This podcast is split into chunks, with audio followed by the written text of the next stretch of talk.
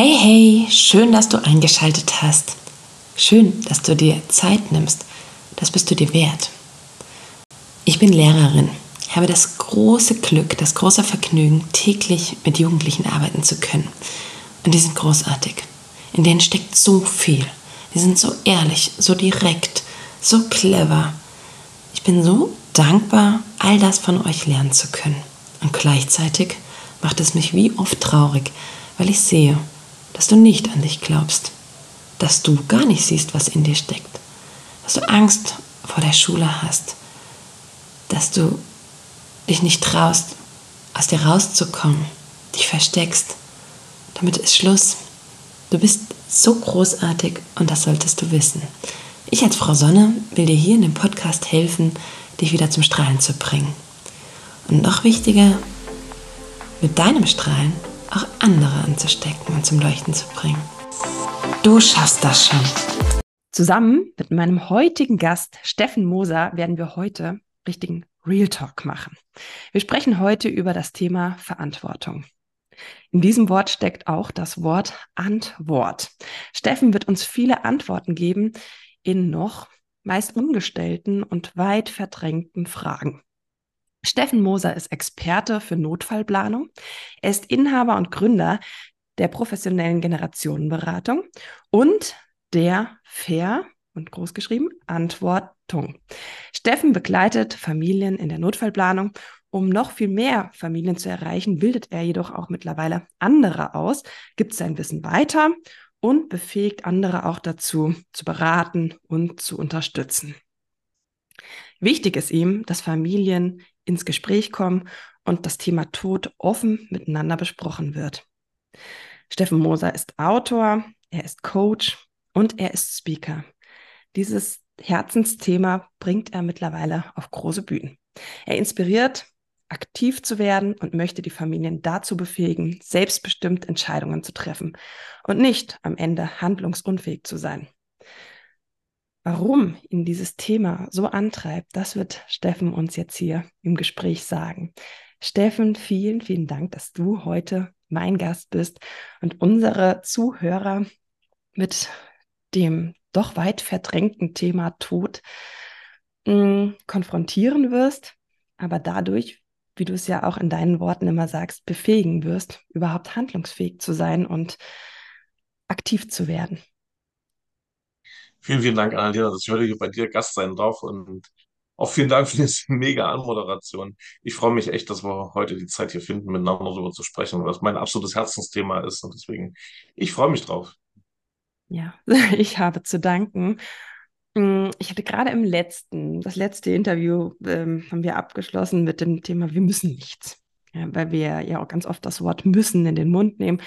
Und dann gibt es immer diesen Nachschub, wir müssen nichts, nur sterben. Ne? Und das ist aber ein Thema, was wir weit vor uns herschieben. Vielleicht ist das mit einem Aberglaube, mit einer Erziehung, mit was auch immer verbunden. Wie kam es denn, dass du dich diesem Thema, dem Thema Tod, dem Thema Vorsorge für was wäre wenn, was ist, wenn ich plötzlich keine Stimme mehr habe oder wenn ich für andere Entscheidungen treffen muss, die eben nicht mehr Selbstentscheidungen aussprechen können. Wie kamst du zu diesem Thema, was die meisten, ich würde mal wirklich behaupten, die meisten Menschen verdrängen? Ja, nicht so ganz freiwillig, bin ich ehrlich, weil ich bis dahin auch das genauso verdrängt habe. Und wenn ich ein bisschen ausholen darf, war das eine Zeit, wo ich eigentlich dachte, wir haben eigentlich alles im Griff. War ein paar Jahre zurück. Wir hatten gerade, nachdem wir schon viele Jahre zusammengelebt haben, mit meiner Frau äh, dann endlich geheiratet. Und ich dachte damit, ja, super, geheiratet, alles lief prima und äh, wir haben ein schönes Leben gehabt, haben uns um alles ähm, soweit kümmern können, ähm, uns auch Zeit für uns nehmen können, sind damals häufig, wenn es irgendwie möglich war, zum Schnorcheln gefahren, mit Delfinen zu schwimmen oder wirklich schöne Erlebnisse uns zu schaffen. Und wenn man heiratet, steht man ja irgendwann vor diesem Standesbeamten. Ne? Und dann gibst du dieses Versprechen ab mit äh, dem Menschen, den du liebst und den den Rest deines Lebens verbringen willst. Und Also ich bin für dich da in guten und in schlechten Mhm. Zeiten, ne? Und bist das der und so weiter. Und dann unterschreibst du dafür. Und da dachte ich wirklich, ja, super. Unterschrieben, Standesbeamte, alles gut. Und irgendwann habe ich dann in einer Veranstaltung erfahren, dass es da ja dieses Buch, dieses BGB gibt, dieses bürgerliche Gesetzbuch, wo dann unser Leben so drin geregelt ist. Und dort Menschen was festgelegt haben, dass das eben doch nicht darfst, obwohl du verheiratet bist. Weil das ist so ein Mythos, den viele haben, was ich äh, in den Jahren immer wieder merke. Ja, ich bin doch verheiratet, damit darf ich doch für andere äh, auch eine Entscheidung treffen. Und wir haben uns ja versprochen, füreinander da zu sein. Aber es ist eben Mhm. nicht so. Und viele, und das habe ich damals auch geglaubt, weil so erstens meine innere Stimme mir sagte, na ja, da kannst du dich mal drum kümmern, wenn du alt bist. Das ist ja was für Mhm. alte Leute. Das war auch so was, was ich von vielen anderen gehört habe. In diesem BGB ist es aber völlig egal, ob du 18 oder 80 bist. Sobald du 18 bist, darf eben niemand anders mehr für dich Entscheidungen treffen und auch völlig egal, ob du verheiratet bist oder nicht. Und das betrifft ähm, jetzt zum Beispiel bei uns in der Familie auch unsere Kinder oder unsere Bankgeschäfte, weil da muss ich sagen, ich vertraue dort auch blind. Also ich, mir geht es ganz genauso wie dir. ja, Ich denke, wir sind verheiratet. Ich kann dann für meinen Mann mit Sorgen auf seine Konten zugreifen, auch wenn ich jetzt überhaupt gar keine Ahnung hat, wo und wie er das abgelegt hat.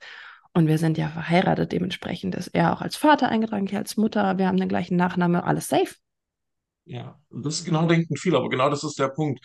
Ähm, für eure Kinder dürft ihr natürlich, wenn, auch wenn einem von euch beiden was passiert, und das ist ja einerseits, man ist gar nicht mehr da, Es betrifft aber auch die Phasen, wenn ich noch da bin, aber durch eine Krankheit oder Unfall aus dem Leben gerissen bin und mich gar nicht um irgendwas kümmern kann, dann bin ich noch da, kann mich aber gar nicht um mich selber und schon gar nicht um meine Kinder kümmern. Dann ist bei den Kindern immer noch so, wenn ihr gemeinsames Sorgerecht habt, dass dann der andere sich natürlich um eure Kinder weiter kümmern kann. Die Frage ist, was würde passieren, wenn ihr beide zusammen im Auto gesessen habt? Mhm. wer darf sich dann um eure Kinder kümmern? Und das Mhm. ist dann genauso wenig geregelt wie, äh, wenn dir was passiert, dein Mann sich um dich kümmern darf mit äh, allen möglichen Dingen. Können wir vielleicht auch mal in Details reinschauen. Und umgedreht auch, ähm, du für deinen Mann da sein darfst, wenn ihm was passiert. Ja, also das ist so ein Trugschluss, den viele haben. Wir sind noch verheiratet. Das hatten wir damals auch. Und Mhm. ich bekam dann einen Anruf im März 2010, wo eigentlich ein ganz normaler Tag war. Und ich dachte, meine Frau ruft mich an, wie sie sonst manchmal von der Arbeit getan hat, äh, mal vormittags noch mal kurz quatschen. Und dann war aber ein Kollege von ihr dran und der sagte damals, ähm, wir mussten ihn an die Klinik bringen. Wenn du kannst, komm irgendwie rein. Das sieht nicht gut aus. Und mit der Information bin ich in die Klinik gefahren. Und ähm, zum Glück hatten die in diesem Klinikgebäude die ganzen Stationen farbig angemalt und ich, solche Linien auf dem Boden gezeichnet. Ich bin dann dieser roten Linie auf, zu der ITS gefolgt und habe sie dann in dem Bett liegen sehen, mit diesen ganzen Maschinen und Schläuchen und allem dran. Und irgendwann kamen dann die Ärzte, die mir erzählt hatten, was da passiert war, dass er durch eine Hirnblutung wirklich auf einmal umgekippt ist. Und es hat dann vier, fünf Tage gedauert und dann hat sie den Kampf halt leider verloren. Und wir hatten nichts geregelt. Ich habe immer mal eine Information bekommen von dem Arzt, was da nun aktuell, was die gemacht hatten in diesen äh, vier Tagen dort. Aber ich hatte auch von Anfang an irgendwo das Gefühl, die sagen mir nicht alles. Mhm. Und äh, dann, wo klar war, dass es nicht schafft, um ich mich um alles, das was danach zu organisieren ist, ich bekam gar nicht die Informationen, die ich gebraucht hätte. Und emotional war ich sowieso nicht in der Lage, irgendwelche Entscheidungen zu treffen. Ne? Wo fange ich denn an? Wen muss ich anrufen? Was muss ich organisieren? Was mache ich zuerst? Was hat noch Zeit? Das war so gefühlt viel zu viel. Und da habe ich dann schon gemerkt, es geht nicht ohne, dass ich irgendwelche Zettel gehabt hätte, weil es immer wieder gefragt wurde. Vorsorgevollmacht, Patientenverfügung, Sorgerecht. Weil sie hatte damals einen Sohn, der, den sie mitgebracht hatte in unsere Beziehung, der war biologisch nicht meiner. Und ähm, ich weiß noch, ich bin nach Hause gekommen, dann war Wochenende und an dem Montag oder Dienstag danach klingelte das Jugendamt bei uns an der Tür und meinte, alles, was den Jungen betrifft, läuft jetzt über uns. Weil es war niemand da, der das Sorgerecht ausüben konnte, aber wir hatten natürlich auch dafür keinen Zettel.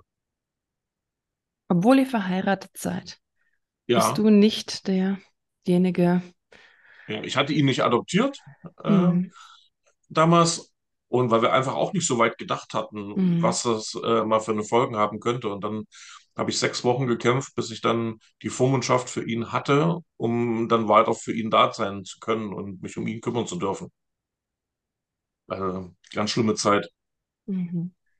Was hat das mit, das, mit deinem, ich sag jetzt Sohn, also was hat das mit, mit Inas Sohn gemacht? Wie, wie habt ihr darüber gesprochen? Habt ihr euch beide ohnmächtig gefühlt oder wütend? Wie, ich, ich kann und will es mir fast gar nicht vorstellen. Das ist, für ihn war es mit Sicherheit ähm, klar, den, den Tod seiner Mutter, äh, ja. die Mutter nicht mehr zu haben. Ähm, ich habe versucht, ihn irgendwie aufzufangen, aber er war 15 zu der Zeit, also auch selber so in der Phase, äh, wer bin ich eigentlich selbst und äh, wie finde ich mich und meinen Platz im Leben? Und dann kam äh, dieses Loch, in das er da reingefallen ist. Also wir haben viel gesprochen. Er wusste auch, äh, dass er biologisch nicht meiner war. Das war lange geklärt. Also da haben wir sehr offen drüber gesprochen.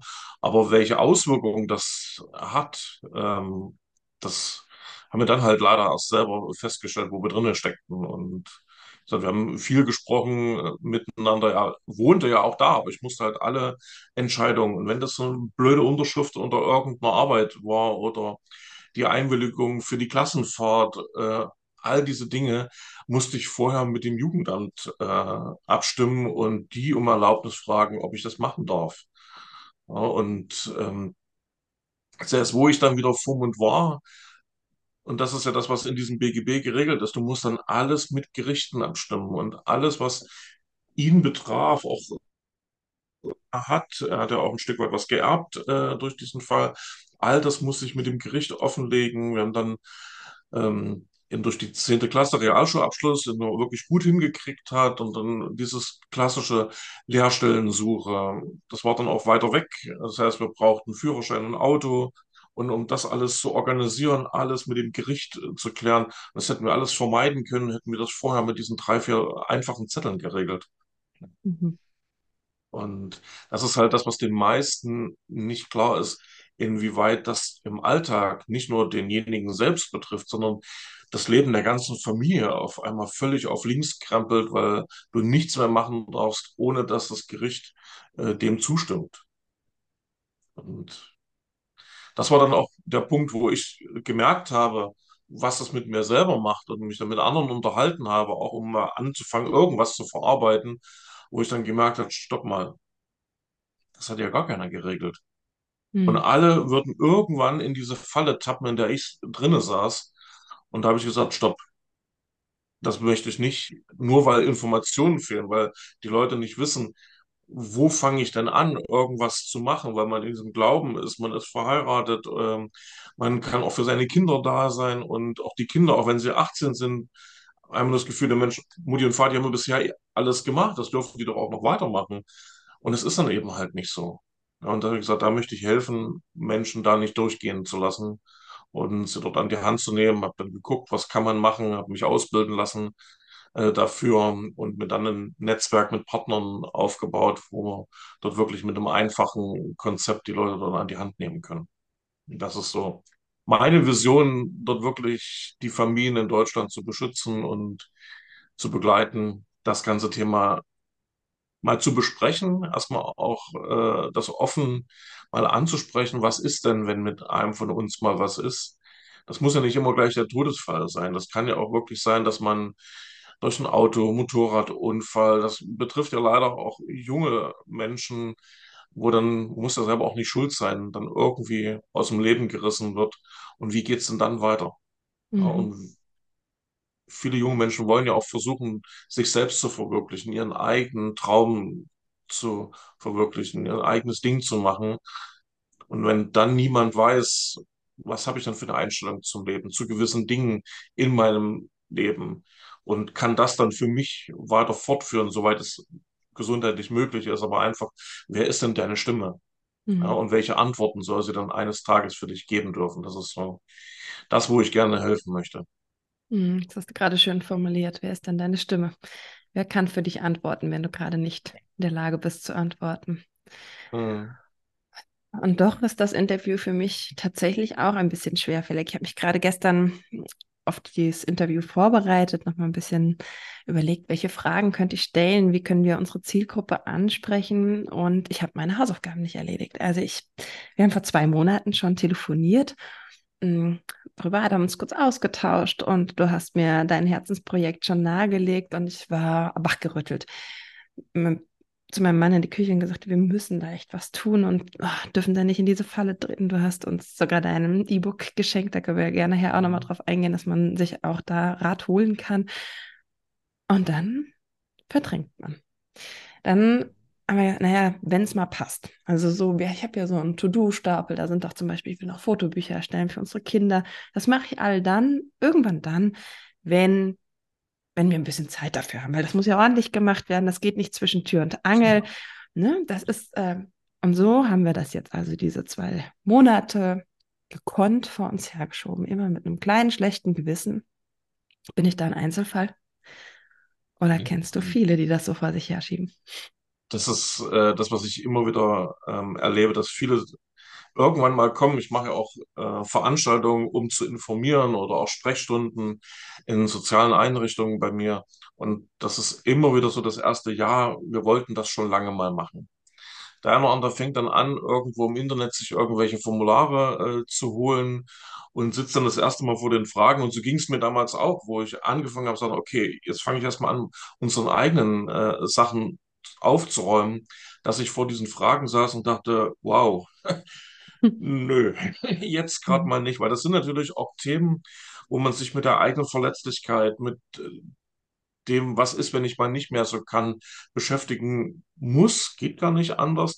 Und das fällt natürlich schwer. Und dann gehen natürlich sämtliche ähm, innere Stimmen los und sagen, stopp mal, machen wir mal später irgendwann.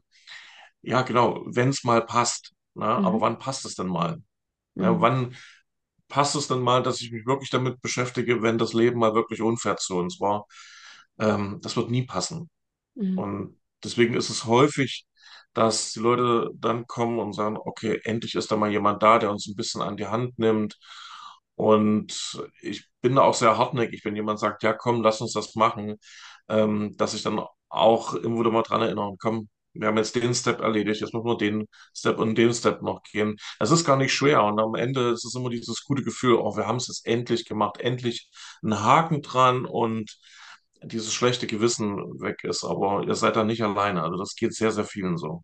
Mhm. Woher kommt das? Warum schiebe ich das so vor mir her? Oder wieso geht das tatsächlich vielen so? Ich äh, ertappe mich hin und wieder dabei. Mein Mann, wir wohnen in Hessen und mein Mann arbeitet dabei in Thüringen und muss viel pendeln. Und manchmal habe ich tatsächlich kurz Sorge, wenn ich hier von einem Unfall im Auto, äh, im Radio höre. Oder wenn ich weiß, er fährt schon so früh morgens los und wir sind aber erst so spät abends ins Bett gegangen. Oder ich schreibe ihm eine WhatsApp-Nachricht und er antwortet. Und ich denke, hat er jetzt im, im Auto geantwortet?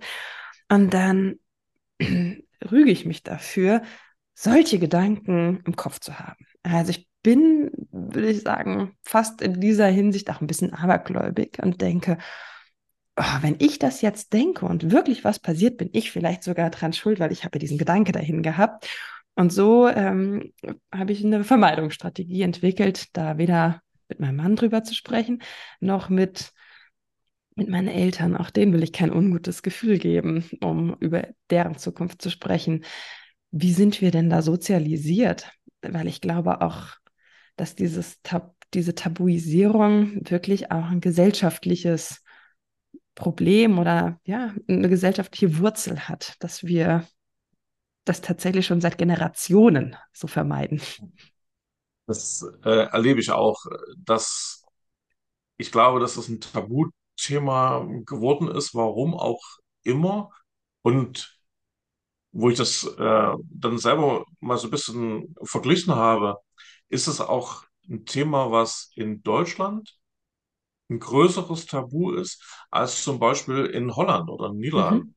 Dort wird wesentlich offener mit diesem Thema Tod und allem, was damit zusammenhängt, wesentlich offener gesprochen und ich hatte am Anfang gedacht, ich kann das ja ruhig mal so flapsig sagen, naja, die Holländer sind eh alle da drüben bekifft, deswegen denken die auch ganz anders. Aber Mhm. nein, das Mhm. ist nicht so. Das ist eine ganz andere Kultur, mit diesem Thema umzugehen. Und ich glaube, in Deutschland ist ein bisschen das Problem, ja, dieses Schwäche zeigen. Mhm. Na, ich muss doch stark sein, ich muss doch funktionieren. Und ähm, auch nach außen hin immer dies, diese Stärke und mir kann nichts passieren. Und was ich feststelle, dass Männer dort das noch größere Problem haben. Mhm.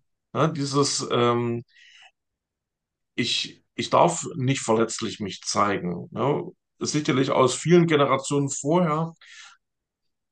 Die meisten, die das anschieben in den Familien, sind meistens die Frauen, die Muttis, weil dort der Blick natürlich auch auf die Versorgung der Familie, die Kinder, äh, da ist. Deswegen sind es meistens die Muttis, die das anschieben, das Thema.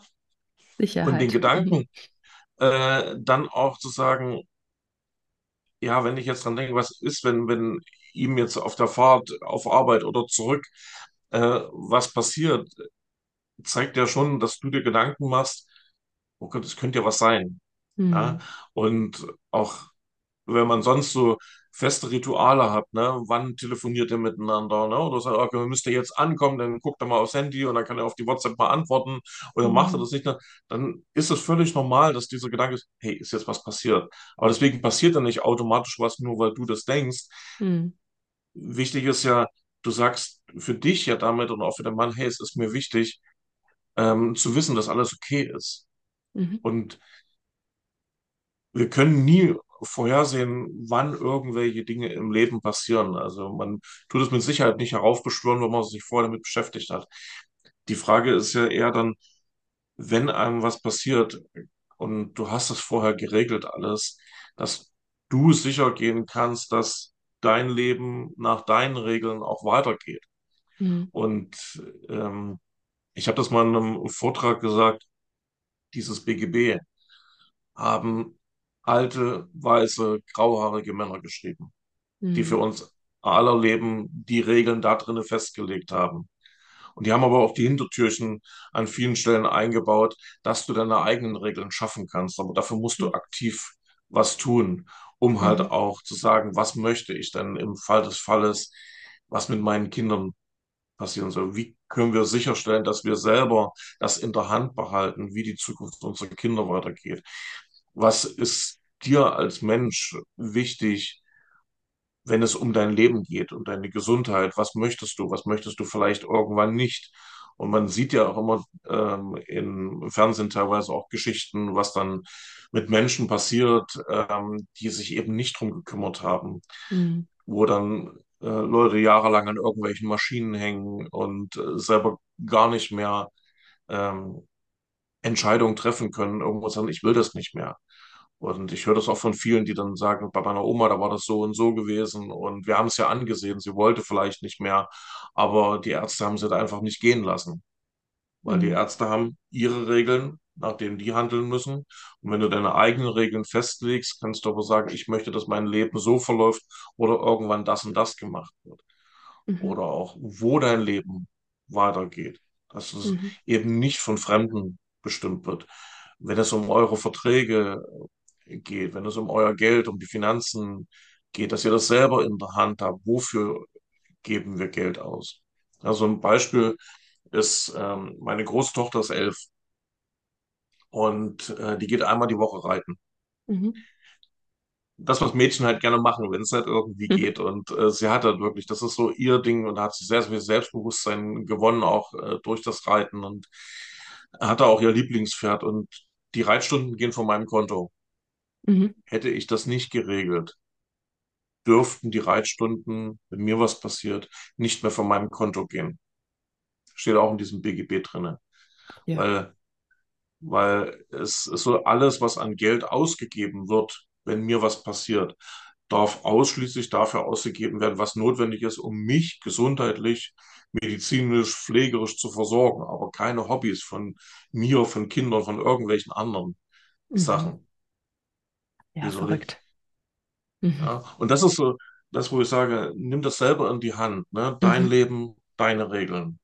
Und Mhm. du musst halt vorher festlegen. Mhm. Bevor wir jetzt auf die, diese Mündigkeit, sage ich mal, zu sprechen kommen und also auch zu den Vorteilen, was haben wir davon, wenn wir wirklich darüber sprechen? Wo können wir selbstbestimmt agieren? Welche Entscheidungen können wir für uns fällen? Würde ich deine Erfahrung gerne noch, ähm, ja, ich würde gerne von deiner Erfahrung profitieren. Du bist im Gespräch mit vielen Familien. Generationenberatung sehe ich hinter dir auf dem Schild. Das heißt, ähm, du sprichst ja mit Familien, die ähnliche Ängste haben, die vielleicht auch die ersten Hürden haben, darüber zu sprechen. Wenn das jetzt hier Jugendliche hören, die vielleicht sogar noch nicht volljährig sind, die jetzt auch sagen, verdammt nochmal, haben Mama und Papa das eigentlich geregelt? Ähm, wie egoistisch, wenn ich das irgendwann für die klären muss. Also warum haben, warum machen die es mir so schwer? Eventuell muss ich irgendwann, habe ich die ganze Bürokratie am Hals oder muss Entscheidungen für meine Eltern treffen, die ich so gar nicht treffen kann und möchte. Mm, also eigentlich wären doch meine Eltern jetzt in der Verantwortung. Wie spreche ich das denn jetzt an? Denn ich wüsste jetzt tatsächlich auch nicht, wenn ich mich heute Mittag mit meinen Eltern zusammensetzen sollte, wie ich da hm, den Einstieg finde. Hast du da mhm. Erfahrungswerte, Tipps, wie man da hm, ohne Angriff, ohne dass gemauert wird, dass zugemacht wird, dass man da ins Gespräch kommt?